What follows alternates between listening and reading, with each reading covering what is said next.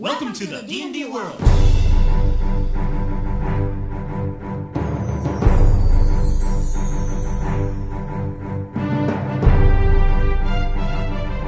Olá, jogadores e DMs! Estamos aqui para o episódio 22 do podcast Rolando 20.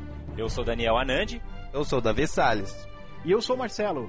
e nós vamos falar hoje de um ano de D&D quarta edição. Estamos aqui com o mega convidado Marcelo Dior, do Voz da Terceira Terra, e vamos bater um papo sobre toda essa história nesse episódio extra e especial do Rolando 20. É, vamos assoprar a velhinha, cortar o bolo e falar aí sobre nossas experiências e sobre nossas expectativas também do futuro da quarta edição. É um ano de D&D, né? Nem parece que já se passou tanto tempo. Pois é, cara, o livrinho já tá na estante aqui um ano, quem diria? Alguma marca de café no de vocês? Marca de suco, de refrigerante? Ah, nada, eu nem levo ele pro, pras sessões, ele fica guardadinho aqui, eu só pra consulta, eu de vocês. Pelo menos poeira não tá, né? Ah, é. Definitivamente. Então, Se for então comparar com tá meus, bom. pobres, meus pobres livros de AD&D aqui, então sofrendo as consequências do tempo. Não muito, porque eles são bem cuidados. Meu Monster Man e meu Demis Guide eu também não levo, porque eu preparo tudo em casa. Mas o, o Player's Handbook eu preciso levar, tem que estar na mesa pra consultar o tempo todo. Ninguém tem... é, a gente joga numa, numa, num parque, então não tem fonte de energia perto, ninguém pode levar o notebook, então tem que levar o livro mesmo. Aí eu comprei uma daquelas capas plásticas duras, tipo de caderno assim, pra proteger o livro, então até agora, felizmente, ele se livrou. O meu Marshall Power caiu. Ele caiu Cara, e amassou. É, caiu e Tá amassou o escrito cantinho. na capa do livro, é Player's Handbook. Se eu tô lá atrás do screen, eu não sou player, eu não levo Player's Handbook. Essa é a minha regra. É que aqui, por enquanto, eu sou o único que, do, meu, do, meu, do meu grupo, sou o único que tem o livro, né? O pessoal tudo. É, mas é sempre assim, é só o mestre que tem os livros. Esses players são muito folgados. Mas o meu, como eu comprei, eu cometi o mesmo erro na terceira edição. Comprei logo depois que saiu, tipo na pré-venda, quer dizer, logo antes de sair, né? Então, claro que ia sair uma tonelada de erratas. O meu livro hoje está todo rabiscado, todo escrito. Não tem como levar tanta errata impressa, né? É, a gente também, né? Comprou na pré-venda também. Eu só não escrevi nele, mas ele tá todo errado. Ah, eu não tenho pudores, não, cara. O, o livro mudou a regra, eu vou lá, marco com a lápis, risco e escrevo embaixo a regra correta. Eu não tenho, porque o livro é pra usar. É, Player's Handbook é livro de consulta, tem que ser prático e correto, concordo contigo. Também acho. Bom, mas então... eu também não gente, uso muito, né? Nem o player. Agora eu faço todos os personagens no Character Builder. É, nós vamos falar disso aí. Foi uma das coisas que mudou um pouco aí o paradigma pra gente. Então vamos tentar fazer uma avaliação, né? Depois de um ano de D&D, quarta edição, né? O que, que mudou na nossa, no nosso D&D, né? Todo mundo já jogava D&D faz tempo aí, né? Não é novidade pra ninguém. De repente surgiu essa nova edição, que foi definitivamente a edição que mais mudou, né? O conceito do Dungeons and Dragons desde o seu princípio. E como é que foi a sua experiência? Começa aí contando pra gente, Marcelo, o que que, de maneira resumida, o que que mudou o seu, seu jogo no último ano? Opa, de maneira resumida, vamos ver se eu dou conta. Bom, em primeiro lugar, eu já devo ter dito isso, não sei se aqui no Rolando 20 ou lá no, no Voz da Terceira Terra, mas eu já estava de saco cheio do D&D na terceira edição. Eu estava enfarado, eu não aguentava mais jogar aquele jogo. Tava um jogo cansativo, não tava um jogo divertido. Sabe, me- os meus personagens, né, os personagens dos meus jogadores estavam no vigésimo nível, então cada combate levava seis horas, eu não suportava mais. É, quem quiser é só dar uma olhada lá no episódio 6 de novidades do D&D. Pois é. E aí saiu a quarta edição, né? Saiu aquele. Primeiro saiu o preview, depois saiu. E pra mim foi um resgate do do do, do D&Dzinho antigo. O Fabiano Neme lá do Vorpal tá com uma proposta, né? Do D&D mais old school. Eu discordo, cara. Eu acho que a quarta edição está totalmente old school. Ela, pra mim, voltou às origens. Voltou aquele prazer de jogar D&D, aquela simplicidade, aquele, aquele simplismo de jogar D&D lá daquele D&Dzinho da Grow. E você, Davi? Como é que foi ah, esse um ano de D&D quarta edição pra você? Ah, eu acho que nunca joguei tanto RPG assim, porque né, além de voltar a minha, bastante a vontade de jogar RPG, voltou nas outras pessoas também, assim como o Marcelo. Então apareceram mais grupos assim para jogar, né? Mais pessoas dispostas. Então essa foi, acho que uma coisa bacana, foi legal. D&D quarta edição também achei que tá mai, melhor assim, as mesas estão mais divertidas também. Pra mim foi só vantagem aí com a quarta edição. O Davi tocou num ponto interessante. A quarta edição tá muito mais fácil de. Ela tá mais é, é noob friendly do que a terceira edição. Ah, é, muito mais acessível. Ah, nossa, isso é.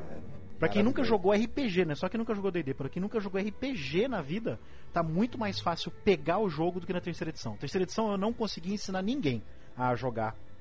É, Não, a D&D. terceira edição eu não aprendi até hoje, cara.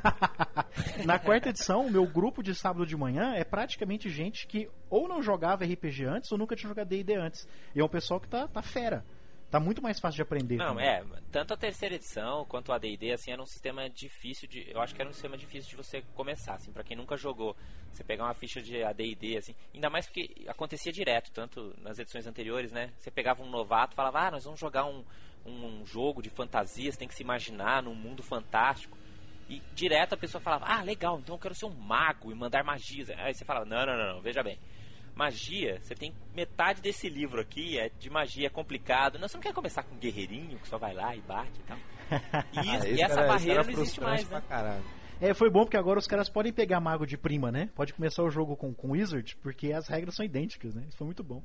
É, é, clérigo, mago, qualquer caster antigamente era uma barreira de entrada complicada, assim, né? É, É, mas quando eu digo que eu não aprendi depois, as mas- regras até hoje da, da terceira edição, eu não tô mentindo. Porque na terceira edição, cara, direto você tinha que consultar o livro porque era muita regra para muitas coisas e a quarta edição resolve isso, acho, de maneira bem inteligente, bem, bem feita, assim, né? É, na, na minha mesa lá ninguém tem dúvida, assim. Todo mundo sabe Double Rush, todo mundo sabe agarrar, todo mundo, sabe? Essas, essas coisas que sempre foram uma pedra no sapato, assim. Aí no terceira edição era um inferno. Agora todo mundo sabe.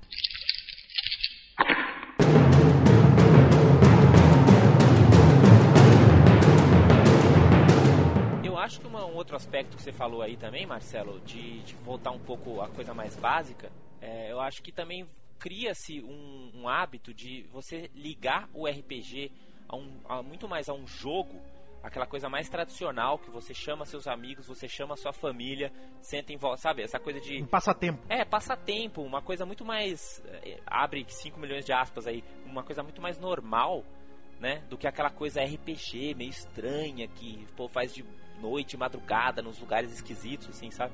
Eu acho que. Aham. Não sei se até pelo fato da Hasbro estar atrás de tudo isso, de repente até de propósito, né? Mas acho que ficou ser. muito mais próximo de um jogo familiar, assim, do que, do que era antigamente. Eu acho que isso é um aspecto positivo também desse um ano de D&D quarta edição. Eu sou lembrado disso toda semana, porque eu jogo aqui com o pessoal no sábado de manhã num parque, no Curupira, na área de alimentação. E a gente joga com mapa e miniaturas, né? Todo dia, todo, todo jogo eu imprimo lá no mapa, bem rapidinho, bem, sabe, rascunho, né? Porque vai usar uma vez só. Usamos miniaturas ou então tokenzinhos, né? Que eu faço de, de isopor. Então, como tem sempre mapa, dado colorido, miniatura na mesa, todos os dias de jogo, para alguém do lado e fica olhando e pergunta o que é. E, e tá, tá muito mais simples de explicar o que, que é o, o RPG agora com D&D, porque primeiro que atrai atenção, sabe? Muitas pessoas ficaram interessadas e vieram perguntar o que, que era, o que vocês estão fazendo, o que vocês estão jogando, sabe? É, se fosse um jogo de vampiro, por exemplo, ia ser meio complicado. As pessoas iam jogar a gente pra fora Ah, do, vocês já do- tinham sido expulsos do parque já. Com certeza. Então É, isso tá é, atraindo as é, pessoas. Um, isso e depois também as pessoas não iam ser atraídas, né? As pessoas iam ser repelidas. Ô, louco. É, você- começa a Ah, jogar lobisomem e né, rugir um pro outro, você afasta os visitantes, não tem jeito. É, e aí você tem aqueles cartões de poder. Alguns meus jogadores, na verdade, estão preferindo usar uma folha com os poderes, mas quem usa os cartões de poder, que a gente imprimiu também em papel cartão, pra fazer o- Parece uma carta, né? Então tá mais intuitivo na hora de jogar o poder, assim, ou de virar a carta para os jogadores de Magic. Ah, eu já usei esse poder por enquanto, vira. Então o pessoal tá vendo aquilo, e na hora de explicar é fácil. Ó, esse meu personagem aqui tem esses poderes. O verdinho ele pode jogar o que quiser. Esse pretinho aqui é só uma vez por dia. Então, assim, o- as pessoas secas às vezes ficam paradas olhando a gente jogar. Até segurança lá do, do, do parque já parou e ficou olhando e adorou. Já tem uma curiosidade, né? É, que ele chegou com segurança e fez, nossa, fudeu, né? E agora, né? Eu quero mandar a gente embora. Aí ele parou, o cara é, é policial, e falou assim, nossa, que legal, vocês estão mexendo com estratégia, parece um pouco com um negócio que a gente aprendeu no quartel. Eu falei assim, olha que jogo legal. Tipo assim, eu falei, esse cara vai, vai começar a jogar RPG com os colegas dele de quartel, por, por causa da maneira estratégica como se usa o, o jogo, né? E o Will o atraiu pra ver a gente jogar, né? Aham.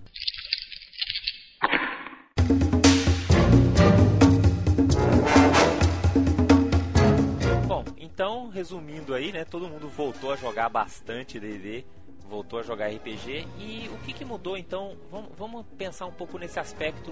Né? A gente já falou da diferença de roleplay, né? Dos jogadores de lobisomem e vampire, tirando um pouco, fazendo uma brincadeira aí. Mas o que, que mudou? O que, que vocês sentiram? Vocês acham que mudou a maneira com que as pessoas jogam o D&D, que fazem roleplay com o D&D? Essa é uma das maiores críticas, né? Que o pessoal fala da quarta edição, que virou só videogame, que ninguém mais faz roleplay. Como é que foram as experiências de vocês depois de um ano jogando? Ah, em termos de roleplay, eu eu não acredito que tenha mudado muito não, porque até porque o D&D sempre foi dois jogos, né? Dois jogos em um. Tem o combate e tem as o as não cenas, combate. O não combate, exatamente.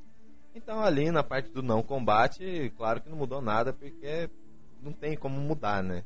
Continua o roleplay de sempre. Acho que talvez o roleplay dentro do combate tenha mudado, né? Drasticamente.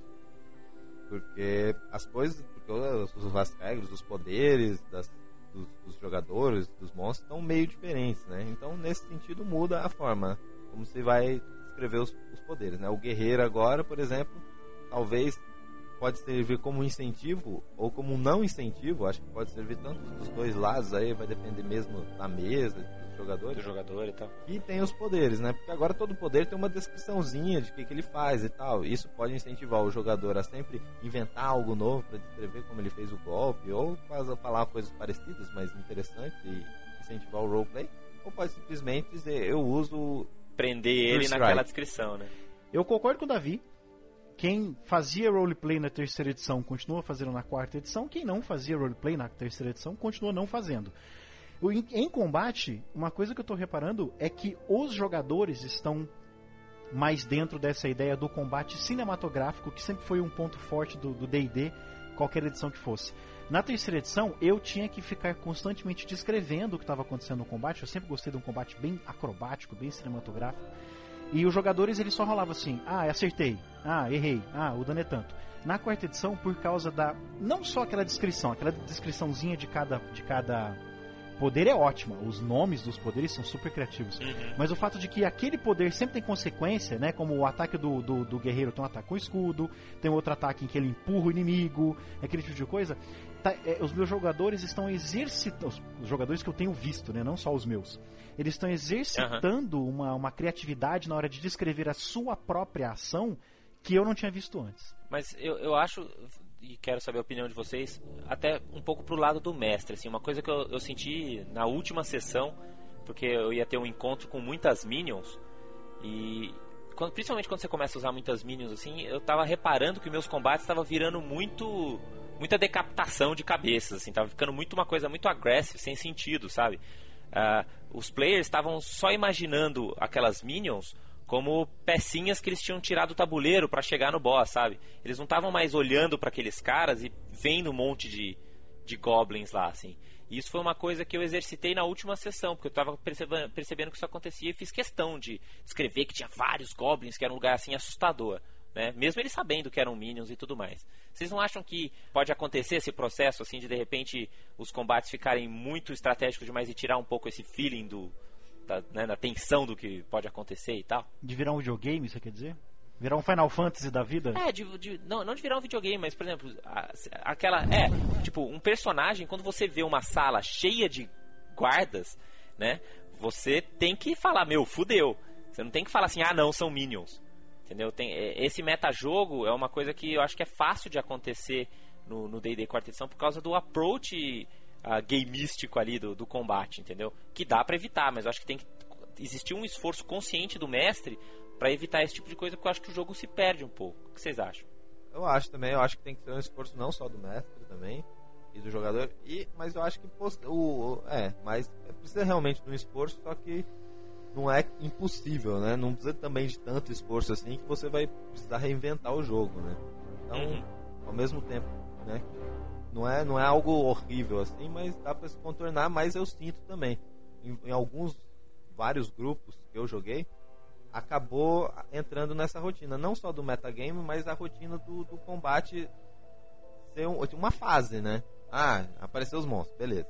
Aí entra naquela fase e, e deixa de ter uma importância de, sei lá, salvar a princesinha, encontrar o familiar do mago. Contextualizar aquela luta, né, na história. É, Virou vamos matar todos os monstros, quando todos morrerem, aí completou, continua a história. Eu acho que é, essa questão, na verdade, são duas. A primeira, tem sim que ter um esforço do DM fazer isso, até porque na quarta edição, cada encontro ele tem que fazer sentido. Né? Porque se você colocar em combates apenas como, sabe, monstros, monstros aleatórios quando joga Final Fantasy, são aqueles encontros aleatórios. Se você fizer isso no D&D, vira um hack and slash e fica um monte de encontros sem sentido e, os, e as criaturas na, no, no mapa viram pecinhas, né? Exatamente o que você disse. É, virou pecinhas. Final Fantasy Tactics. Né? Exatamente. Em É, outras exatamente. palavras, jogue fora todas as aventuras da Wizard. Não, jogar todas não, mas É. tem que cortar pelo menos metade dos encontros. Isso eu, eu concordo. É. É, então, assim, tem que ter esse esforço DM para cada encontro fazer sentido. Ele tem que ter um motivo para estar tá acontecendo naquela aventura. Não só para os jogadores, ah, droga, eu preciso que eles ganhem XP até, até chegar em tal cidade, então eu vou colocar três encontros para eles ganharem XP. Você não pode fazer isso. Cada um daqueles encontros precisa fazer sentido no contexto da história. Ah, mas isso Ah, não mas tem a ver com a isso quarta em edição. qualquer Isso- isso é RPG também. genérico, qualquer É. RPG. Concordo, concordo. É, é que o D&D, como tá focando mais na parte tática do combate, ele é mais fácil disso acontecer, né? Isso, exato. Esse é o ponto. E, em e a segunda parte da, desse questionamento é que, por coincidência, no último jogo de sábado, que eu tava jogando como, como jogador, a gente tava jogando Keep on the Shadowfell, teve aquele combate de dentro do, do covil dos kobolds, que tinha é, Minion a dar com pau, né? Tanto do lado de fora da cachoeira quanto do lado de dentro. Uhum. E teve TPK por causa de um Minion, cara. Ficou, sobrou assim, ficou, sobrou o chefe, que tava, já tava quase morrendo, o Dente de Ferro, sobrou o Xamã e sobrou um Minion. Esse Minion que a gente ignorou, ele detonou os personagens. Teve uma hora que tinha. A gente tava meio que ignorando os Minions por causa disso. Ah, são só Minions. Chegou uma hora, três Minions cercaram o Warden e deram 12 pontos de dano. Os três acertaram, deram 12 pontos de dano. Meu, a minha, a minha personagem, ela tinha 20 pontos de vida, que era uma maga. Se fosse ela, ela tava sangrando já. Uhum. Então aí a gente se deu conta de que, meu Deus, os Minions estão acabando com a gente. A gente limpou todos os Minions, sobrou um Minion. Esse Minion derrubou dois personagens. Quer dizer, É, mas É. o- a- esse encontro com o Iron Jaw foi vários TPKs em muitos grupos do mundo inteiro também. então, né? mas por causa dos Minions, as pessoas. men- Nós, nós menosprezamos os Minions e a gente se deu muito mal. Quer dizer, foi uma boa Não, lição. Minion é, a- é- é igual aquele Minion do, do Mantic, né? Tem escrito genérico.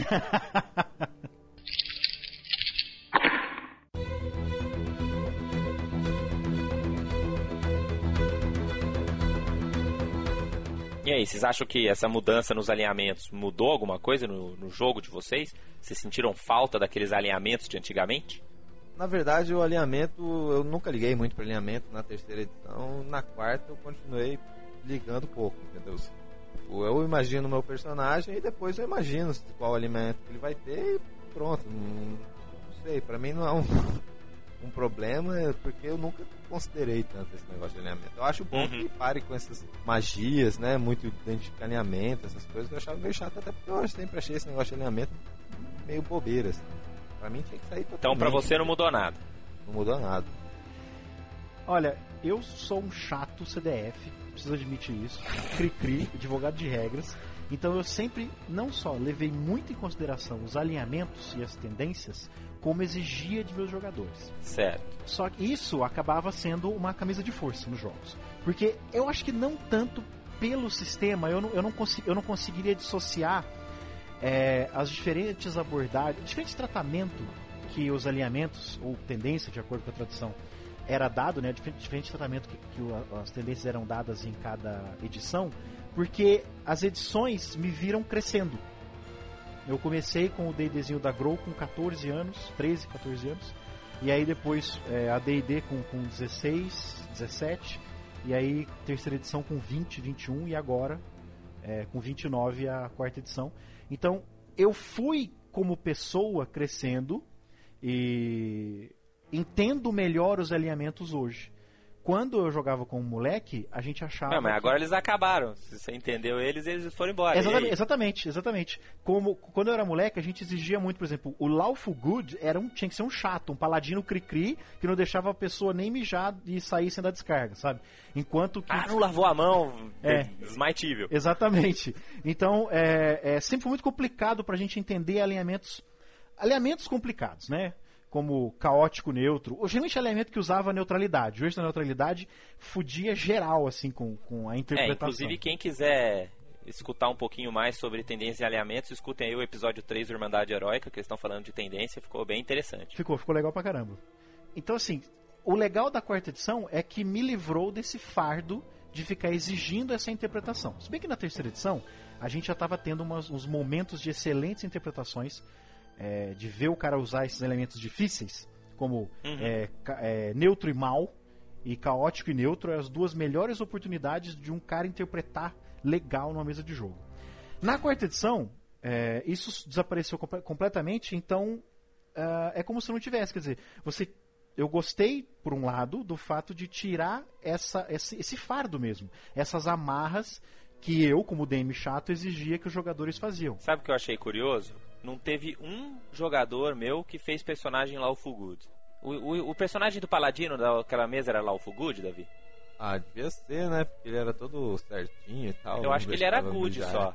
Então, mas o Porque que- teve. Good teve, mas nenhum Lawful Good Uhum. que eu me lembro. Então, outra vantagem que eu tô vendo na, na- na quarta edição é o, des- o desaparecimento do, do- da neutralidade, tanto no eixo moral quanto no eixo ético.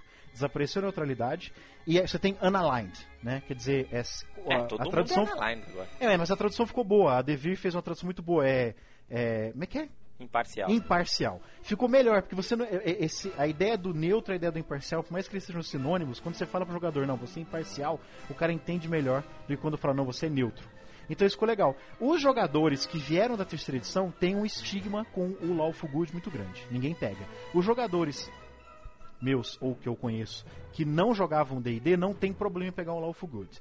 Inclusive, como os alinhamentos estão mais soltos, é, a maneira de descrevê-los está mais geral, tem umas situações muito legais. Por exemplo, no primeiro jogo da quarta edição que a gente fez, a gente jogou Keep the Shadowfell há um ano, é, o personagem do Netão, lá do Voz da Terceira Terra, ele pegou um Dragonborn Paladino Lawful Good. Num cenário que eu descrevi como uma região de fronteira, né, em que a lei era na ponta da espada.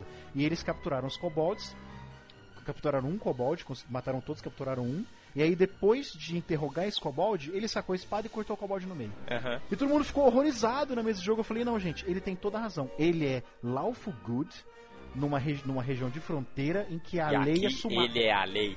É, exatamente. A, a, a justiça é sumária e, e é tudo muito preto no branco, entendeu? Ele é um, ele é um monstro, um salteador e não, não tem, tem essa de justiça, leva ele pro julgamento. Não tem julgamento, não. Ele é um bandido, morre agora, sabe? E eu acho que isso só foi possível com a quarta edição, com a descrição mais solta dos alinhamentos, com uma maneira que eles abordaram de maneira menos. menos camisa de força, né? Ah, mas tinha uns paladinos meio maluco assim já, na, nas- até no AD&D, né? Onde você era bem mais restrito, assim. É, verdade. Esse negócio do imparcial e do neutro, eu senti que quando eu joguei agora, né, com o lançamento da quarta edição em português, achei que algumas pessoas viram o imparcial mais como um cara neutro do que um cara sem alinhamento. É, eu também, eu também acho que estimula o cara a ser mais neutro, mais imparcial, né? Porque o imparcial é o que não tem partido. Aham. É o que não se mete. Né? Que é diferente de você falar, você não tem a tendência, você está livre de amarras. Você faz o que você achar, né? ah, Sei lá, acho que a interpretação que, que dá para os jogadores é mais nessa linha. Era isso mesmo, o fato de ser unaligned ao invés de neutral. É. Mas qual que você prefere, unaligned ou imparcial? Não entendi. Unaligned e imparcial são a mesma coisa. Então, não é, né? Ah, tá, tá, entendi. A tradução da a Devir está traduzindo unaligned com um, como, como um sinônimo de neutro, né? Isso, é- é- essa é a sensação que eu tenho, porque, claro, isso é um termo de jogo, né? Você Aham. pode falar que a palavra é whatever, se você te explicar o que, que significa, é aquilo que vale. Não, mas eu, eu, Mas, acho que, eu acho que dá na mesma. Eu acho que a, a tradução da Devir foi muito boa. O imparcial pro unaligned é, quer dizer que ele não. Unaligned e imparcial, pra mim, significa a mesma coisa. O cara não tomou partido. Ele não escolheu nem caos, nem ordem, nem bondade, nem maldade. Né? É, eu acho que isso é mais próximo do, do alinhamento, mas é, é diferente do que a- as pessoas que pegaram em, em inglês interpretaram à primeira vista o unaligned, que é, é meio, que é meio caótico, na verdade, que é Ah, sem alinhamento entendi, nenhum, entendeu? entendi. É isso, isso que eu tô querendo dizer. Ah, entendi. Eu concordo contigo, eu acho que a tradução imparcial faz o cara fazer o roleplay mais correto do que está escrito no livro, o que, que é o imparcial. As pessoas interpretaram unaligned como, como meio caótico, entendi. É, Ah, meio sem alinhamento, ninguém me descia, eu faço o que eu quiser. Não, eu, eu sempre descrevi para os jogadores que é, você não tomou partido, né? Você não escolheu ordem e caos, sabe? E eu achei melhor do que dizer você é neutro, porque ninguém nunca entendeu muito bem que diabo, diabo ser true neutro. Eu nunca vi ninguém, acho que era, era a, a É, é interpretação impossível, difícil, né? Neutro é o mais difícil. Então, é impossível, era impossível. Na terceira edição era impossível, na minha opinião, você interpretar um true neutral. Sabe, não dava. Terceiro e no AD&D, porque isso ficou copy-paste do AD&D. Na D&D também, na D&D também. Nossa, era impossível. Não tinha jeito, não tinha jeito de interpretar. Ah, e na quarta edição, você ser analine o- é tão melhor no geral. Tipo, bem, acho que você os outros é interessante quando você vai querer realmente fazer aquele personagem assim, muito. Dramático. né? Mas o barato, se você quer fazer um negócio com mais drama, não sei o que, é ser analine. Porque você pega os personagens principais das histórias dramáticas do universo de fantasia, ou não. Até os personagens de Agatha Christie, até os personagens do Tolkien, cara. Eles são tudo underline, se for ver mesmo. Na minha opinião. É, ninguém é good todo tempo, né? Ninguém é lawful good sempre. Aham. Mas estamos nos esquecendo de uma outra questão importante dessa mudança de conceito das tendências. Eu sinto muita falta na quarta edição das magias e itens mágicos de alinhamento. Eu sinto falta do, do Magic Circle, é, do, do, do Círculo Protection Mágico. from Evil. Exatamente, eu sinto falta disso, eu sinto falta de itens mágicos que é, é, se você pegasse era do elemento oposto, você não funcionava ou até tomava dano. Ah, mas isso você pode fazer ainda. Eu, por exemplo, tô colocando um artefato na minha aventura lá que só quem for good pode usar. Agora, eu não sinto a menor falta de detective Nossa, do Paladino, por exemplo. Eu acho que a minha aventura era só um melhoraram. inferno, cara. Detective eu detectava todo mundo em qualquer lugar. Cara. Exceto em Reveloft, né? Que nunca funcionava. É, mas aí é um negócio mega específico. Em geral, o Paladino tinha um radar de mal, sabe? Era um negócio muito meta-jogo, assim. Era meio, meio, meio mal feito dentro do sistema, eu acho. Ah, esse negócio de. Então, exatamente, Detect Evil, né, cara? Pô, mas que é Evil? Tem uns conceitos muito. palha, É maniqueísta demais, assim. É muito preto e É, branco então. demais que, por mais que você queira fazer uma campanha desse jeito, é forçado demais, é muito. Que era legal numa época, só que eu acho que nessa época de hoje, assim, pra algumas mesas também é legal, mas na minha mesa esse negócio eu acho muito pai? É, o problema do, do Detect Evil na- no, no AD&D na terceira edição, porque pela letra da regra ele vai detectar o elemento Evil. O cara pode ser Neutral Evil, Lawful Evil, Chaotic Evil, o cara detecta. Sim.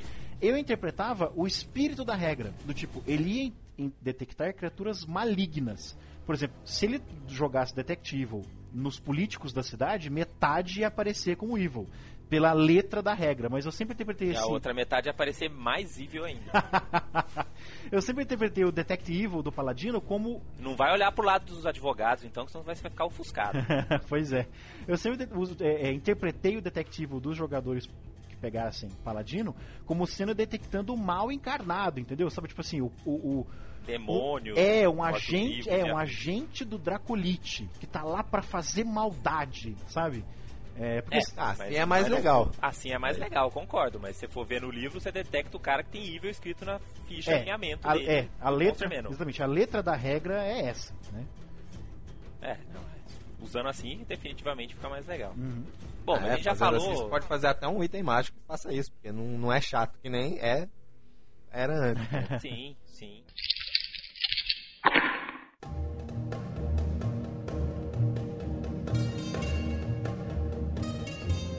Outro aspecto que eu queria perguntar pra vocês como é que foi a experiência depois de, aí de, de um ano rodando o D&D nas mesas de vocês é como que as, as raças que apareceram no Player Handbook, no livro do jogador, né, as raças básicas novas, o Dragonborn e o Tiflin, como é que foi assim a né, os jogadores se empolgaram e acharam legal, usaram um pouquinho, depois viram que não é tão legal assim. Como é que foram as experiências de vocês com essas duas raças? É, eu acho que esse- a maioria dos jogadores chorões aí que fica reclamando, as raças, pô, velho, é D&D, velho, tá cheio de criatura bizarra, aí aparecem umas outras criaturas bizarras, você acha um absurdo porque apareceu criatura bizarra? Pô, é D&D. Você encontra a orc É igual assim, todo dia. Meu entendeu? Deus, o Dragonborn! Ah, oh, meu Deus, Dragon Ball. É, então o Tiffany, ó, não, o Tiffany tinha um parecido já, né? Mas então, não faz sentido, velho. É D&D tem criaturas bizarras e daí ele É não assim parece mesmo. ser humano, entendeu? Então, é que isso tem a É, ver com porque- aquela coisa da distância da, da nossa fantasia mais histórica pra uma fantasia mais fantástica, né? É, mas o D&D, mas pô, é que é, é realmente essa influência do, do novo Fantástico, entendeu? Porque você Exato. vai jogar Final Fantasy, você encontra lá uns caras que parecem os Dragonborn, entendeu? Os vários jogos já inseriram criaturas bizarras, os desenhos já, ensina- já inseriram criaturas estranhas. Ah, é, Eu- assiste qualquer desenho novo do Cartoon Network que psicodelia total, cara. Então, exatamente, né? Aí Mudou, entendeu? Talvez o pessoal realmente ache que é uma novidade muito pós-moderna aí pra eles. Mas, tipo, é D&D, é pra ser assim mesmo. D&D não é Roma antiga. Mas você acha Então- que essa foi a reação dos seus jogadores, então? Ah, a reação dos meus jogadores, cara, foi de aceitação numa boa, assim. Tem uns lá, ai, Dragon Ball é esquisito e tal, mas depois você fala D&D assim, eles, é, é mesmo, é assim. E é- E o Tiflin, você teve problemas? Pelo fato de ter criaturas demoníacas no livro básico? Tipo, alguém tentou Ah, te exorcizar, alguma coisa? Não, não, não rolou, não. Tiflin é só um cara que ganha inteligência e carisma. E você, Marcelo, como é que foi essa experiência? Olha, como jogador e fã de Planescape, eu tô acostumadíssimo. O, o bizarro, o fantástico, o extraordinário, pra mim sempre foi normal. Jo- meus jogos, os personagens Foi entravam. até esperado. É, era natural. Os jogadores entravam numa taverna, se eu não descrevesse como se fosse uma cantina de Star Wars, os caras achavam que tinha uma coisa errada. Peraí, tem humano demais nesse lugar. Só tem humano aqui, ó, sinistro. então eu gostei muito do Dragonborn, achei bem legal. E o Tiflin, achei muito bem-vindo. Eu já estava usando o Tiflin há muitos anos nas minhas campanhas de Forgotten Realms. Uhum. Tanto o Tiflin quanto suas variações, né? Porque cada um tem um nome, né? Se é elfo, tem outro. É Feiri, se é orc, é. Como é que é o nome? Não vou lembrar agora. Eu sei que é o nome feio lá, Tudruk, uma, uma porcaria assim. Então eu já estava usando bastante o Tiflin, gostei muito. E, na verdade, eu até queria que tivesse tido mais raças de Planescape, sabe? Eu queria que tivesse aparecido Gitzerai, Bauriaur, porque era um tipo de, gente, de, de- personagem que eu já estava usando há algum tempo no, no, no Planescape. Eu acho que O Tiflin é maneiro que ele já vem com uma história grátis, né? Ele já tem background free. É, e eles padronizaram. Isso eu não gostei, eles padronizaram, porque como virou classe de personagem, e você não pode confiar que todo mundo. Tipo assim, você não pode assumir que todo mundo jogava com o suplemento Races of Fire 1, né? Então você tinha que. Padronizou. Todos eles têm chifre, todos eles têm olho vermelho, todos eles têm rabo. Eu ainda uso os Tiflins. Ah, mas, mas isso não tá escrito em lugar nenhum do livro básico. Não, mas todas as ilustrações são assim, né, cara? Então o cara, o cara que nunca viu um Tiflin antes, olha e vê todos os Tiflins assim, com rabo e chifre. Eu uso ainda aquela tabelinha do, do Races of Fire 1, que de acordo com que ancestral demônio você é, você tem uma deformidade diferente. Se você, o seu ancestral foi um Rakshasa, então você não... Torce você- pra ser um demônio maneiro. é, então você tem, tem, tipo, tem olho de gato. Você não tem chifre nem rabo, você tem olho de gato. Talvez garras, sabe? Então é, eu não padronizei o chifre, mas eu gostei muito. E adorei no- quando abriu o Pleasant Book 2 e vi que tinha um monte de raça exótica também. Quanto mais, melhor. Certo. Tem alguma raça que você sentiu muita falta, assim, que depois você respirou tranquilo, depois que chegou o Player Book 2? Olha, eu, sin- eu ainda sinto falta do- dos Gitzerai e dos Git Yankee como raça jogável. Mas com o Monster Manual dá pra adaptar legal. É, outra raça que eu senti falta, não por mim, mas pelos meus jogadores. Quando aparecer, aparece raça nova, cara, meus jogadores eles geralmente pulam. Aham. Eu tive que segurar pra não ter quatro Drago- Dragonborns no primeiro jogo de D&D no ano passado. É, mas dá pra fazer essas adaptações com É que Bom, raça também é um Dragon negócio... Borns ia ser até legal agora. Você não viu o nosso podcast de Dragon? Verdade, verdade. É. Teria mudado, se eu tivesse ouvido isso um ano atrás, eu teria permitido. Mas eu senti É que raça é um negócio que só afeta muito no começo, né? Tipo, depois que sua campanha tá andando, whatever se aparece raça nova, assim, Uhum. porque ninguém vai mudar a raça, né? Eu senti falta de variações. Eu falei foi do Gitzerai e do Git, do Git Yankee, mas é por mim mesmo, porque os jogadores mesmo não pegavam muito. Eu gosto gostava muito daquelas duas raças no Planescape. Mas eu- o que eu senti falta foi. Isso nunca teve nos livros básicos. Eu, não, eu tô dizendo isso, mas é de, de cuzão mesmo, porque isso nunca teve. Eu senti falta de variações de elfos. Sabe, vários tipos de elfos diferentes. Tanto é que na minha adaptação de Dragonlance pra quarta edição. É, Ah, mas esse foi o primeiro livro básico que vem com dois elfos, cara. Verdade, verdade. Eu, eu, eu tô reclamando de barriga cheia, né? E eu, eu adaptei na, no, no, no Planescape, Planescape, ó, no Dragonlance, é, tem os elfos Sylvanest, Qualinest e Cagonest, né? Então eu peguei. Os Sylvanest são os elfos, Qualinest são os eladrinhos, Cagonest são os Tiflin. Assim, de em termos de regras. Pra ter vários Ah, tipos legal, de elfos legal. diferentes. Eu gosto de ter um grupo de seis personagens tendo três elfos diferentes. Eu acho que é, é bem legal. E é uma coisa que também que. É, se bem que os Cagonest ganhando inteligência e carisma é um negócio meio bizarro, né? Não? É que é, é o que sobrou, né, cara? Lei do mínimo esforço. Não vou mudar uma vírgula, eu vou mudar o nome. Ó, jogadores do Marcelo, ele é um preguiçoso. Escrevam aí. É, não, é porque se viesse um jogador dele e propusesse uma raça, ele nunca ia aceitar. Ah, não. Não vai ficar certinho. Exatamente, porque é desequilibrado, porque não, não tem playtest, porque não é regra oficial, eu jamais permito.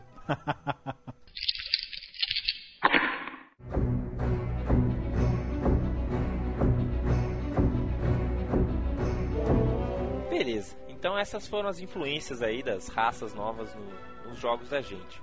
Um outro tópico que eu acho que é bem interessante, esse até vai dar pano pra manga aqui, que eu acho que vai ser só elogios, não vai ter muita discussão, mas enfim, vamos lá.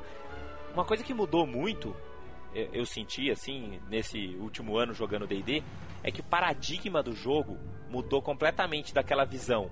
A gente tem um monte de personagem, cada um completamente diferente, que a gente tem que descobrir algum jeito desses caras trabalharem juntos, né, dentro e fora do combate, mas como um grupo coeso para o paradigma de, pô, galera, como é que nós vamos montar um grupo coeso, entendeu? Você tem os, os, a questão dos papéis definiu nichos tão claros que hoje não se cogita fazer um, uma mesa só de controller, uma mesa só de defender, né? Vai, ninguém vai fazer isso, assim, cê, as pessoas vão te olhar estranho se você propor um negócio desse. O que, que vocês acharam que isso mudou na composição da mesa de vocês? Ah, eu, eu, pelas minhas experiências aí jogando a quarta edição, eu achei um negócio muito legal é que realmente, né? Na, na terceira edição, o barato era mantiquinizar no dano e tal. Beleza. No, os grupos que mantiveram um pouco dessa mentalidade na quarta edição, pode ter certeza, eles são sempre os que dão Totopari Kill. Que se dão mal, né? TPK, que se dão mal. Quando você faz um Defender e tipo.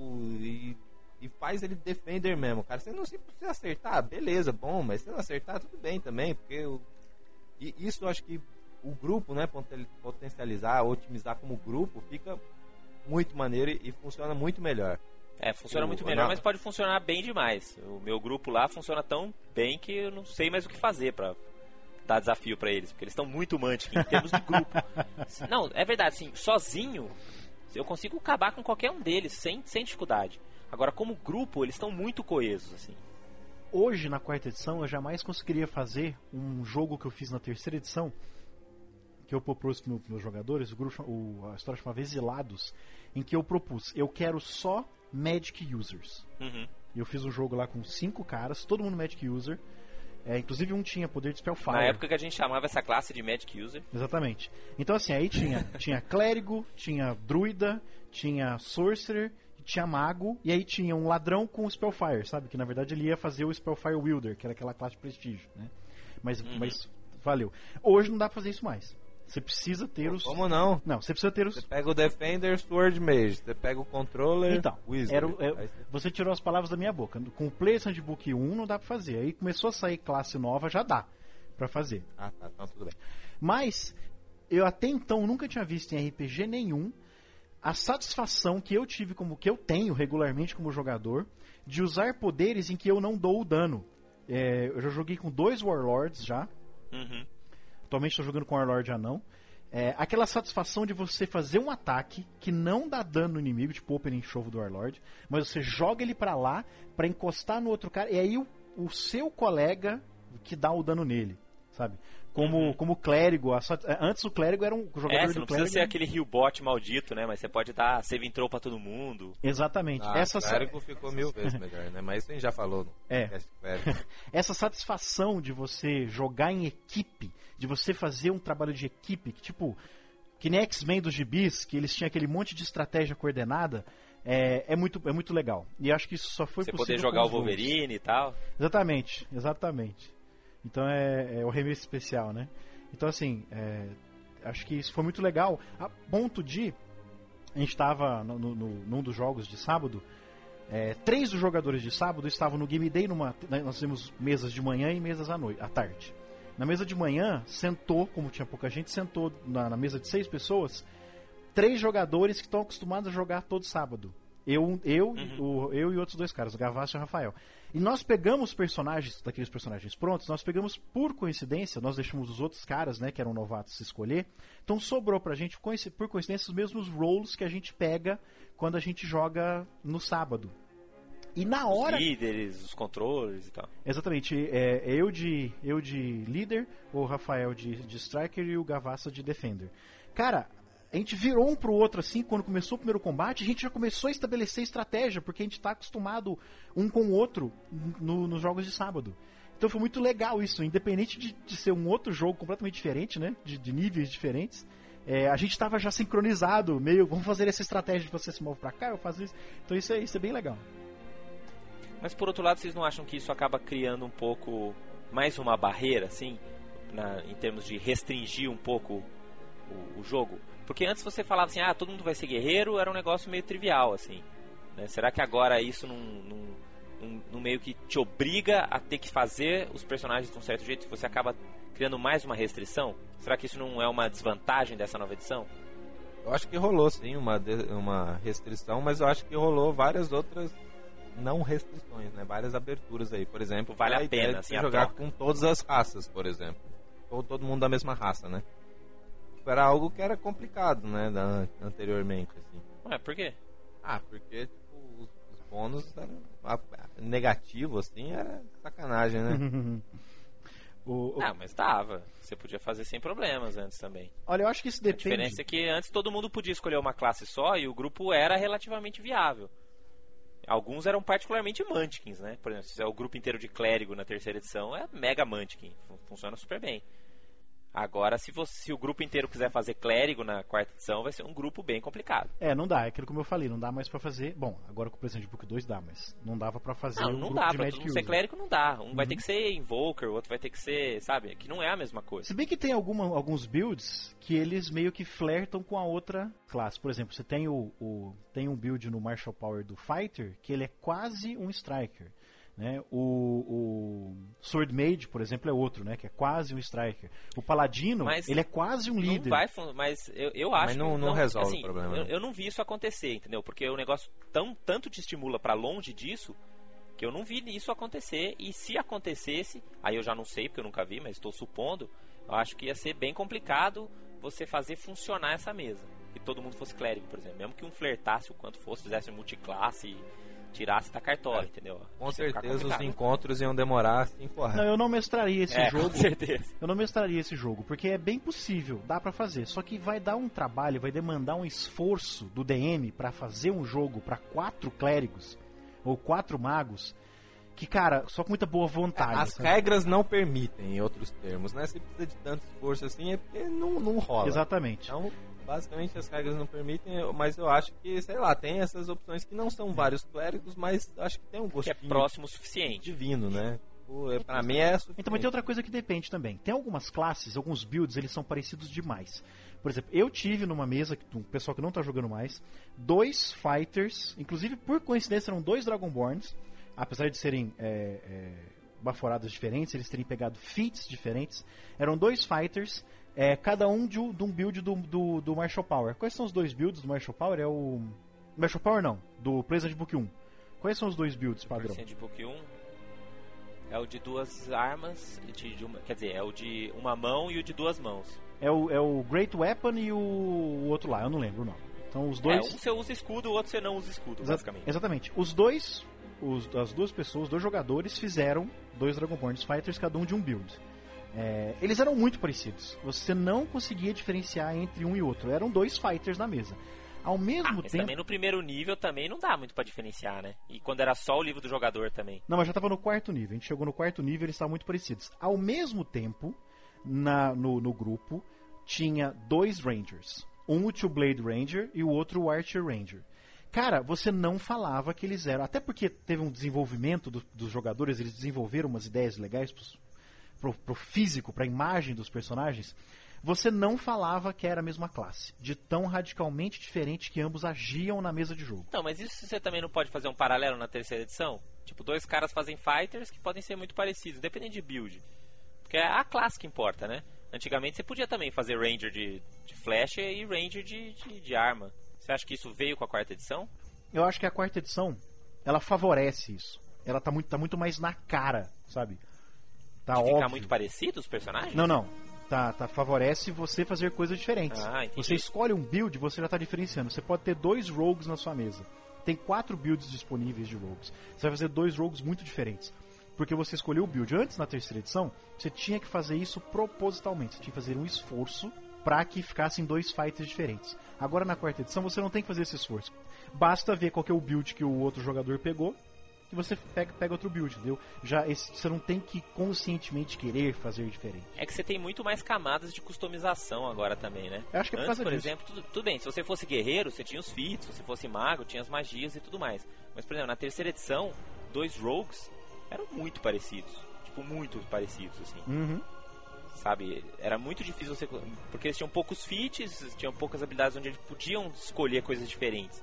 Entendeu? Os dois tinham praticamente todas as skills de destreza, então era, era muito parecido. Agora você tem a camada de customização, além do que já tinha antes, né? De, de classe, raça e tal, mas você tem os feats, que todo mundo tem um monte, você tem os poderes, que todo mundo tem um monte, você tem as skills, que dá um certo tipo de customização também, né? E não é exclusiva de classes especializadas em skill, então acho que esse ponto que você levantou aí, Marcelo, é verdade, né? Você tem, você tem muitas camadas de customização que todos os, os personagens, todas as combinações de classe e raça podem aproveitar.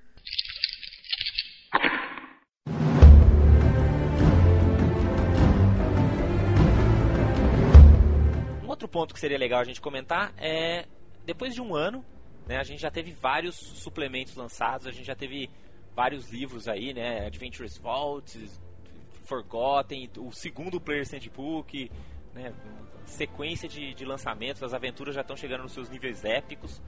Será que eh, a gente não vai ver acontecer agora na quarta edição o mesmo processo que a gente viu acontecendo na terceira? Da gente ter milhões de livros, milhões de suplementos, tantas classes novas, tantos poderes novos e tantas ah, opções que vai ficar um jogo inchado, que você não sabe nem mais o que fazer, que tem milhões de opções de combos insuportáveis? Vocês acham que a tendência é acontecer a mesma coisa ou a gente consegue escapar de alguma maneira? Olha, eu acho que a tendência acho que é, vai aparecer milhões de builds, milhões de coisas, milhões disso de fato, eu acho que vai acontecer. Só que a vantagem é que você consegue ver consistentemente com, com os novos livros que não vem uns combos broken que estraga o jogo e você tem que ficar procurando qual que você não vai permitir, entendeu? Você pode, se você for um cara mais tranquilo, que nem eu, fala assim, ah, pode usar, nunca li aquele suplemento, mas eu, eu tenho confiança no grupo de desenvolvedores do jogo que eles vão fazer um negócio que não vai ser broken, entendeu? Eu sinto maior essa confiança, pelo menos com a quarta edição. Eu concordo, pela primeira vez dá pra confiar. E na terceira edição, você tinha que conferir muito bem o que estava sendo lançado, porque saiu umas coisas muito quebradas, cara. Aquele voto de pobreza, que, que absurdo que era aquilo. Tinha umas coisas assim. Mas eu esperava um lançamento, uma cadência menor no lançamento de livros. É, eu gostei do que eles estão fazendo com os cenários. São dois livros e uma aventura por cenário. Por ano. Um cenário por ano, Sim, isso dois eu livros concordo aventura. 100%. Eu tô adorando. A carteira sofreu muito com Forgotten na terceira edição. Se por um lado eu, a a Nandi, adorei, claro, porque, putz, teve muito livro bom de Forgotten na terceira edição, assim, de gostoso de ler, assim, sabe? Aquele livro de RPG que você leva nas férias pra você ler. Uhum. Por outro lado, era suplemento pra burro, cara. Era quase todo mês um suplemento, era difícil de acompanhar. Era difícil de acompanhar. Se, O ideal era- é um meio termo, assim, eu acho. Acho que tá faltando um pouquinho. Então, é, acho que eles podiam. Não sei se eles vão lançar mais coisas. Eu esperava três livros, sabe? Pra cada mundo e um suplemento. Tipo assim, um livro de- pro DM, um livro pros jogadores e um livro de aventuras, e não só uma aventura. Ah, sei lá, acho que se saísse, por exemplo, uma vez por ano um livro de Forgotten, era um negócio que era, era bacana, assim, sabe? Sei lá, um suplemento, alguma coisa. É que eles estão fazendo isso com D&D Insider, né? Estão saindo umas matérias muito legais de É, Forgotten mas- por lá. Eu não sei, eu senti pouca coisa lá no D&D Insider dos, dos cenários, assim. De eu acho Forgotten? Ah, fazer tem mais. várias coisas legais de Forgotten lá. Eu esperava que fossem três livros, ao invés de ser só uma aventura, ser um livro de aventuras, ou um livro de campanha, sei lá, mas um tipo Dungeon Delve pra Forgotten Realms, depois um, um Dungeon Delve pra Eberron, essas coisas. Agora, isso é legal porque não só o fato de você não conseguir acompanhar financeiramente. Se você tem muito livro lançado, vai sempre aparecer um jogador na sua mesa com algum suplemento obscuro querendo ser aquela classe ou aquela raça de Forgotten Realms da qual você nunca ouviu falar antes. Isso elimina completamente. É que isso, isso era um vício ruim da terceira edição, né? De todo livro ter que ter Prestige Class, ter que ter feats. Né? Os poucos livros que eles fizeram focados realmente em fluff, né? Que, por exemplo, o Silver Marches, sabe, teve, teve alguns livros específicos, assim, de, focados em cenário, que eles botaram muito pouco crunch, mas mesmo assim ainda foram obrigados a botar uns feats lá e umas press class, venderam muito pouco. Tanto É. que eles pararam com isso. Uhum. E isso é uma das coisas que motivou agora na, na quarta edição. Você vê que, tipo, no- praticamente não tem livro de, de fluff mais. Aham. Nenhum dos livros. Mas eu tava gostando dessa desaceleração. Eu achava que a Wizard... Tirando os Campaign Guides.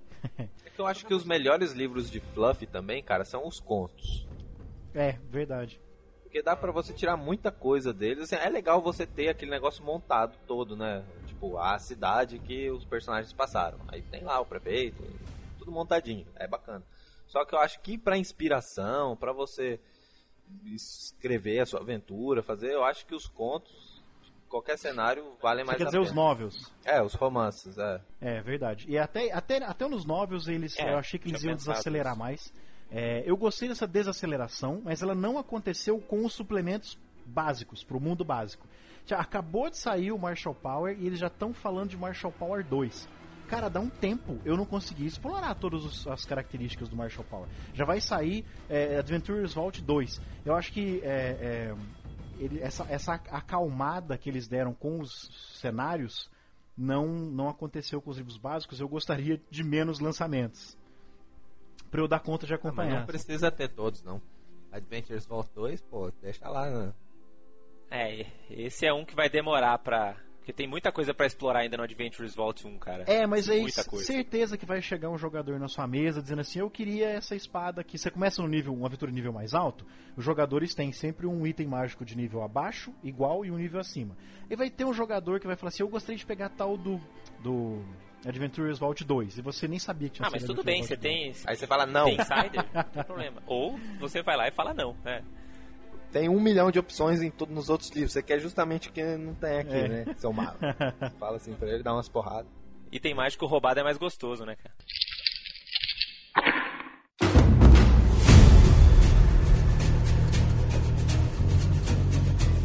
Passou já um ano também com o D&D Insider dando novas informações aí pra gente, né? Dando material, vou abrir aspas de novo, né? Exclusivo aí para os D&D Insiders.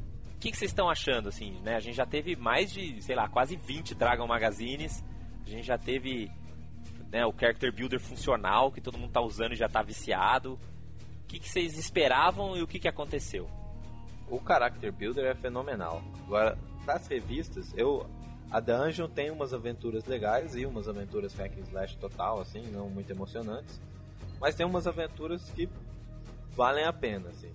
E, você fala, pô, bacana. Mesmo que eu não vou usar a aventura em si, serve de inspiração aí pro é, uns encontros divertidos, né? E a Dragon tá superba, né? Com, as classes novas, as raças no... As classes não, mas raça nova, né? Explicando melhor, né? Tipo. Ah, as ecologias, descrição de As novos ecologias. grupos de poderes, itens mágicos interessantes com histórias diferentes, é, expandindo também. Forgotten Realms com novas localidades, com poderes novos, rituais Ah, novos. Tá bem bacana. E o material acho que eles estão fazendo tá, tá valendo a pena. E o Mas era isso que você esperava? bom. Ah, claro que todo mundo esperava a mesa 3D com as miniaturas e tudo mais. Pois é, essa foi uma grande brochada, né? Não, se você abre qualquer livro seu da quarta edição, vai lá pra última página, tem lá aquela mesa 3D com o dragão, assim. É, o dragão tinha que estar rindo de você. É, caiu na pegadinha do dragão. Eu, eu gostei muito da migração para 100% eletrônico. Outra promessa não cumprida deles é que você, ao comprar o livro, você tinha, um- você tinha um código. Teria o Estaria PDF, né? comprando dois livros por um, né? Aham. Isso eu senti uma outra promessa que eles não cumpriram que eu gostaria que eles tivessem cumprido. Como o o Davi falou, o Character Builder é fantástico. É tudo que aquele Chargen lá da terceira edição deveria ter sido, não foi. Aquele Chargen era tudo quebrado. Sim, sim, exatamente. Eu gostei muito É desse. isso mesmo. É, a mudança pra versão eletrônica da Dragon, da, da Dragon e da Dungeon fez com que a gente pudesse ler, né, cara? Porque antes não dava. Eu tinha que ler as Dungeon antigas dos amigos lá de Franca que compravam de vez em quando importada. O fato delas terem ido agora pro formato eletrônico tá fantástico. Porque dá pra você ler. É bom, eu, eu leio muito na tela, né? Eu não sei se tem gente que não, não, não é acostumado. Eu tô acostumado a ler muito na tela. Então eu gostei muito e deles eles ficarem lançando de pouquinho em pouquinho ao longo do mês, depois saiu uma versão às vezes até revisada do texto. A maneira, Aham. a mudança editorial da Dragon Magazine tá muito bom, tá muito legal. a- algumas colunas estão iguais, elas só migraram, mas esse lance de ser. A Dragon virou verdadeiramente um suplemento, um complemento aos livros básicos, né? Com playtest, com novas Dá regras. suporte, né? É, exatamente. Esse suporte que existia um pouco antes agora está muito mais evidente. Tô muito satisfeito. Um fator que contribuiu bastante pro Char- Character Builder ser tão fantástico, eu acho que é porque nossas expectativas estavam muito lá embaixo, sabe? que a Wizards nunca tinha acertado nada em software, assim, sempre foram ruins, assim. Só quem acertava é quem pegava licença pra fazer um Baldur's Gate, um Neverwinter Nights, um negócio assim. Mas aquele Character Builder lá e as coisas da página da Wizard era tudo capenga, né? Aham. Então eu acho que foi uma grande surpresa, muito positiva, o fato deles estarem sempre atualizando, né, com os últimos suplementos, assim, de maneira rápida. É muito prático mesmo. Acho que depois que você usou o Character Builder uma vez, você não vive mais sem, você não faz mais PC sem. E lançando coisa antes, né? Se você é assinante do, do DDI, você é, tem acesso a coisas antes de sair, né? Em, em impresso. Às vezes eles lançam os É, pacotes agora já, agora já tem acesso antes mesmo, né? Porque até um tempo atrás aí os Piratex ainda tinham algumas vantagens. Conseguiram piratear, o- piratear o DD Insider? O Character Builder? Não, o D&D Insider não, mas o Opa! Character Builder você Character consegue pegar ele Builder, piratão Dungeons completo. Dragons, claro, PDF total no ForShare. Não, Dungeons and Dragons, eu- O- eu- as revistas eu entendo que seja fácil, né? A pessoa, ela tem... É, os distribui. livros também, o Monster Manual 2, Arcane Power, tudo isso aí já também já tá pra baixar. Mas tem o Character Builder também hackeado. Nossa, eu não sabia que tinham conseguido, cara, porque eu achei que pelo fato de ter que depender de atualização, caramba, parabéns pros hackers. É, era hackearam, velho, velho e bom crack.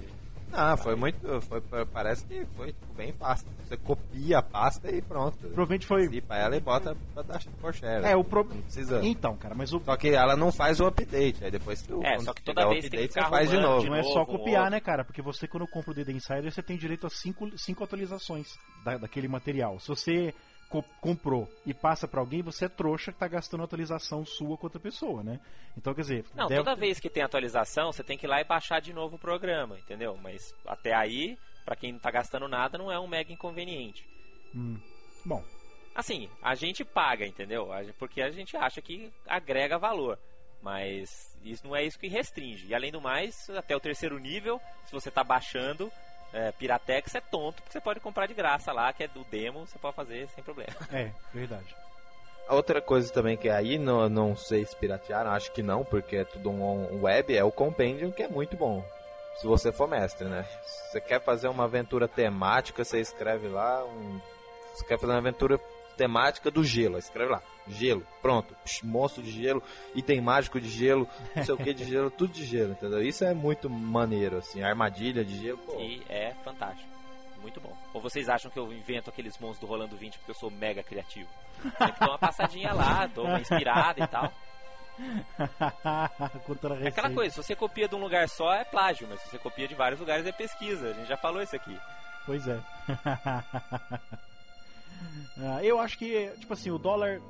a- o dólar vai ficar 2 por 1, um, entendeu? É aquela bizarrice de ter batido em quase 3, é artificial. Também o dólar, como estava um ano atrás, 1,60 por 1, um, também é artificial. A tendência do dólar é ficar sempre por volta dos 2 por 1 um na economia brasileira estável.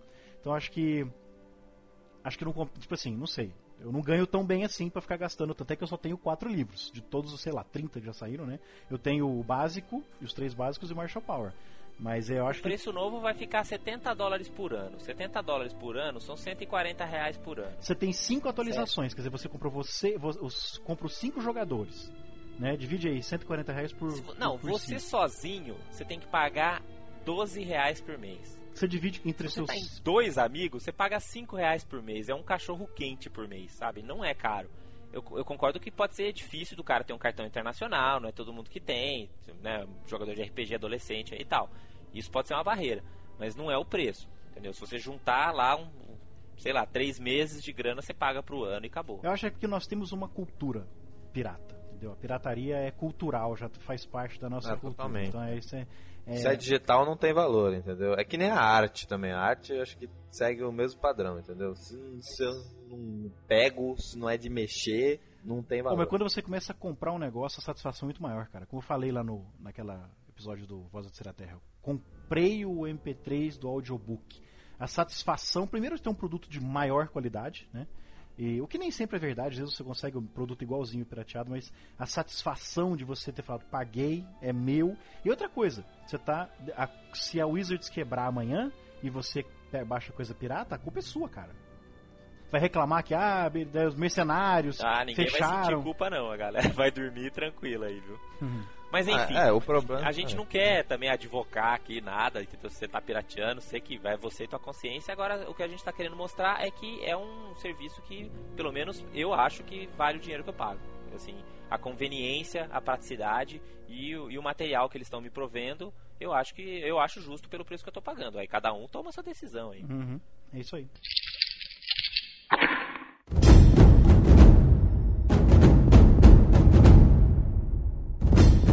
Comentei um pouco do Character Builder, né? Falei que ele só faz personagens até do primeiro ao terceiro nível, tá? Uma, uma dúvida que eu tenho aí pra perguntar pra vocês. Depois de um ano, até que nível o grupo de vocês já chegaram? Meu personagem que eu joguei mais, que foi aquele na mesa que você tá mestrando, acho que chegou no nível 5. Certo. E das que você mestrou, nenhuma passou muito disso. Não, não. Eu também não fui muito feliz nesse sentido. Quando saiu, eu tinha montado um grupo, a gente estava jogando sempre que podia, mas aí os dias eram complicados, cada vez menos jogando, a gente chegou até o quarto nível.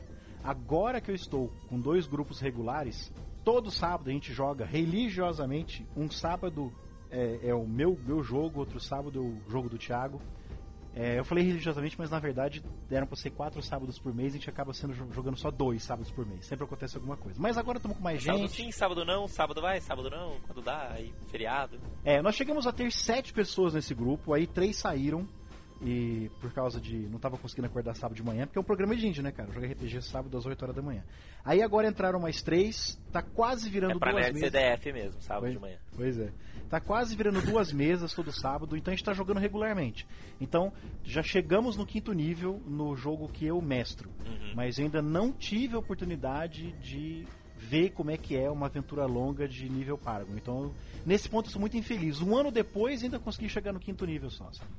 É, a- lá na minha campanha dos escamas púrpuras, né, que eu coloco lá no Rolando 20, inclusive, acho que a gente já tá na sétima sessão, mas são sessões longas, né, são, e, e sessões aggressive, assim, porque a galera mega mande quintal, então dá pra botar encontros difíceis, assim, o pessoal tá ganhando bastante XP, então tá praticamente nível sim, nível não, a gente passa de nível e a gente já começou de nível 2, que a gente já tinha jogado um pouco antes, né, então a gente começou com um nível pra frente e a galera tá quase chegando no oitavo nível. Então já tá todo mundo procurando sua Paragon Path e tal, né? Já tá animado para entrar no, num outro estágio aí. Mas eu concordo com vocês, né? Eu acho que pelo menos aqui pro público brasileiro, poucas pessoas tiveram a oportunidade de brincar aí com, com os níveis Paragon, mas eu acho que, né, agora essa fase 2009-2010 vai ser a época dos níveis Paragon, vocês não acham não? Ah, eu espero que sim. Ainda mais no, no caso aqui de Ribeirão Preto, a gente jogando, tentando jogar quase todo sábado, a gente tá evoluindo bem rápido. Eu espero ver meus jogadores no nível Paragon rapidinho. Eu tentei montar uma mesa com o pessoal só de nível épico, sabe? Criei quatro personagens prontos para nível épico, mas aí os jogadores desistiram de última hora. O povo que também não morava aqui. Eu espero que sim. Eu espero ver pessoas na internet agora que já tem um ano de D&D, pessoas na internet comentando de suas aventuras do nível Paragon.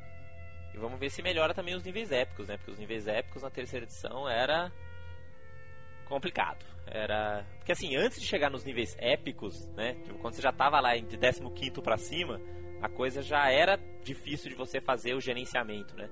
Quando você. Então não mudava muito. Se você conseguisse mestrar legal pra um grupo de vigésimo nível, você mestrar pra um grupo de trigésimo nível era quase igual. Né? É, verdade. Agora, vamos ver como é que vai ser essa experiência na quarta edição. Eu tô até ansioso para ver como é que isso vai acontecer, né? Porque falam tanto da padronização, né? Da, da plastificação aí das classes e de nada muda, é sempre a mesma coisa, só faz mais dado. Eu quero ver como é que isso acontece na prática. Né? Vamos ver como é que aqueles dois mil pontos de vida dos dragões se comportam e, É. e ver se é prático ou de repente os nossos combates vão demorar 5 horas para acontecer.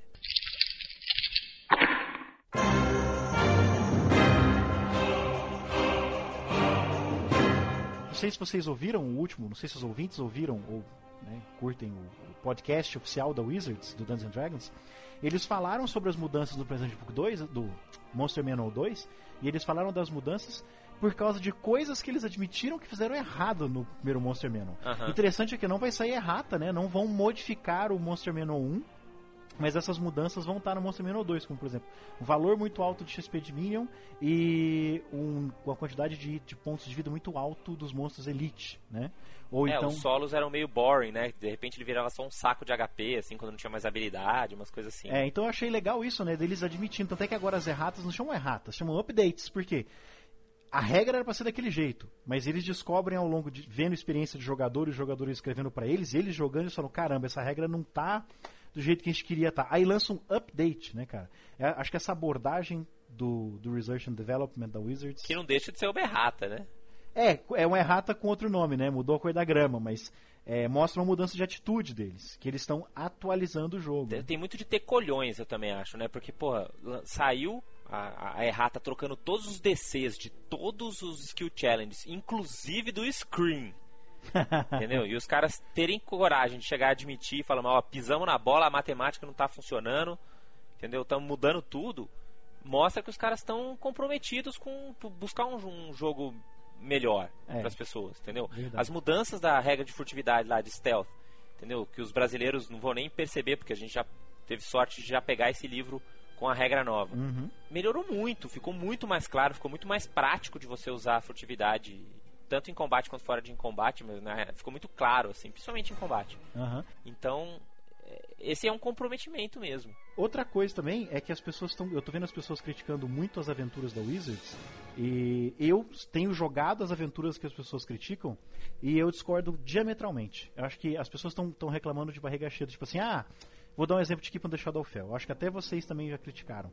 É, quando eu joguei Keep the Shadowfell, os jogadores, especialmente aquele começo, em que tem ataque de kobolds, é, goblins.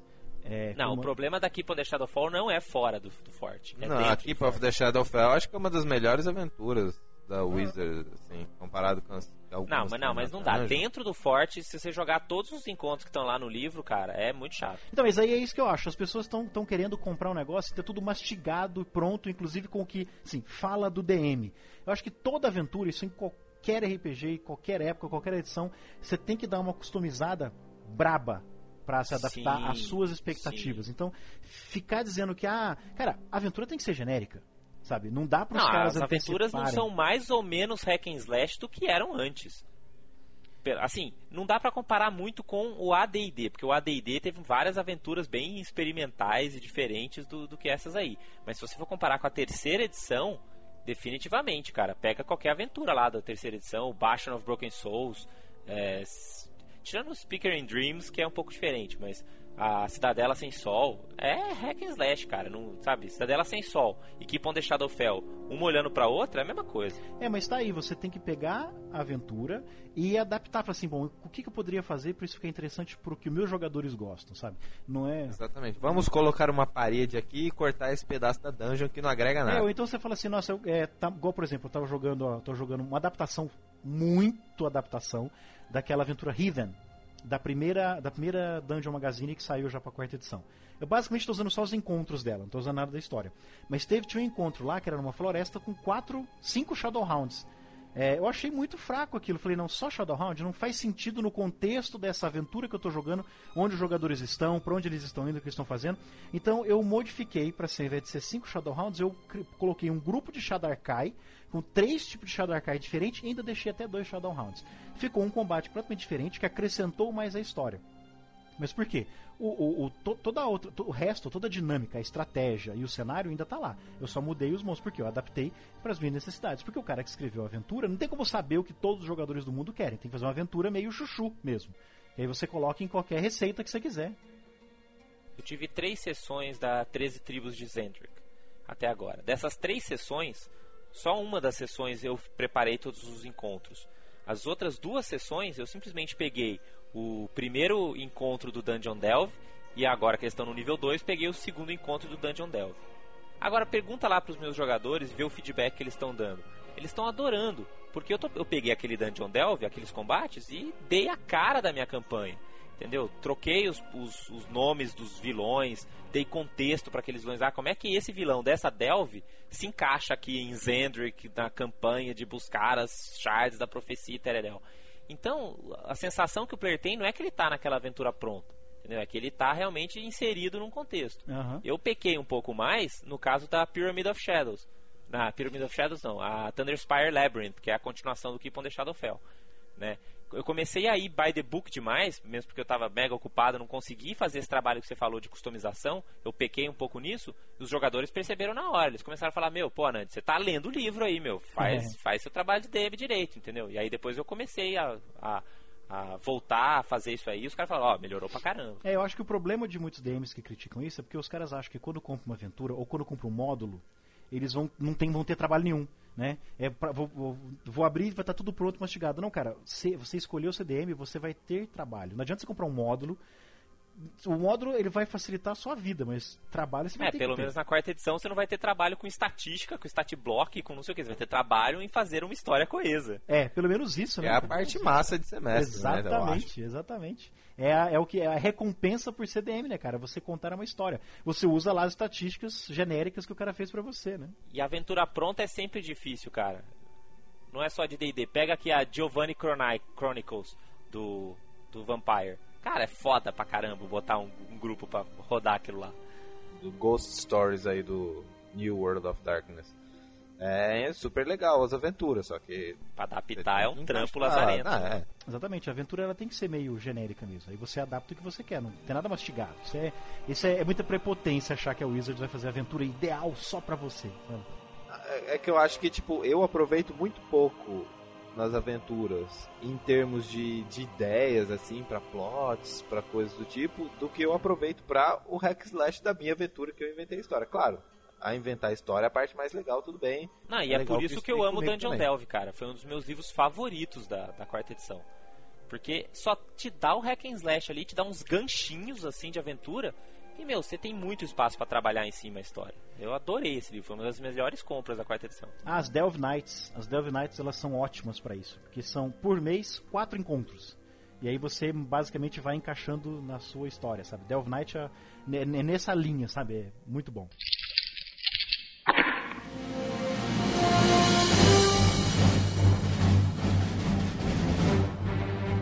Acho que tentamos passar aqui nossas impressões aí depois de um ano. Acho que uma coisa que todo mundo concorda aqui é que foi um ano de- super divertido aí, que a gente aproveitou pra caramba, que a gente se divertiu como nunca, né? Que a gente voltou a ser criança no, no, né, no aspecto de, de- de diversão, de sorriso ao jogar o dado, tirar 20 e fazer ficha de novo, dar gosto fazer ficha de novo. E espero que vocês, ouvintes, contribuam também aí com, com as suas histórias, né? Comentem aí o que, que vocês acharam, né? Depois de um ano, né? Quais, foram as experiências de vocês, né? E, e é, e é isso que eu espero para mais um ano também, né? Eu até vou deixar essa pergunta aí para vocês dois, pro Davi e pro Marcelo, né? O que, que vocês esperam, o que, que vocês acham que vai ser, né? De 2009 para 2010 agora, no segundo ano, né? Desse bebezinho aí que é o D&D quarta edição.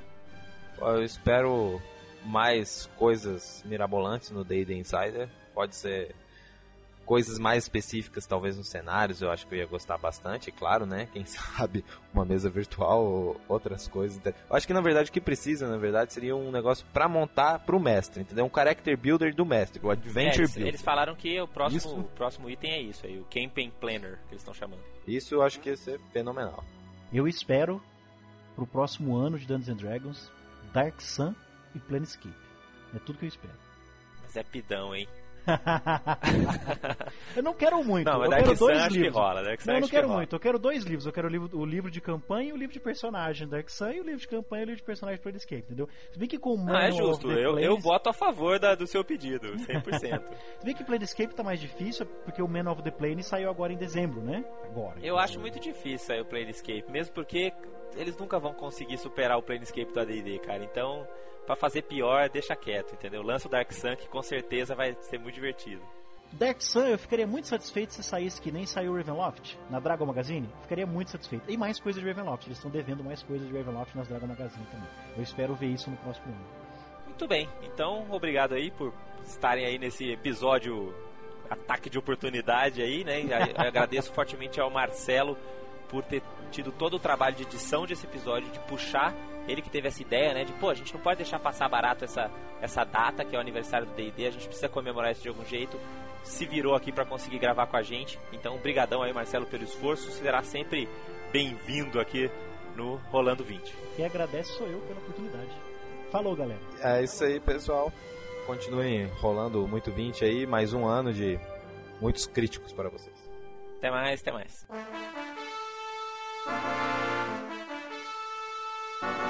Dungeons and Dragons.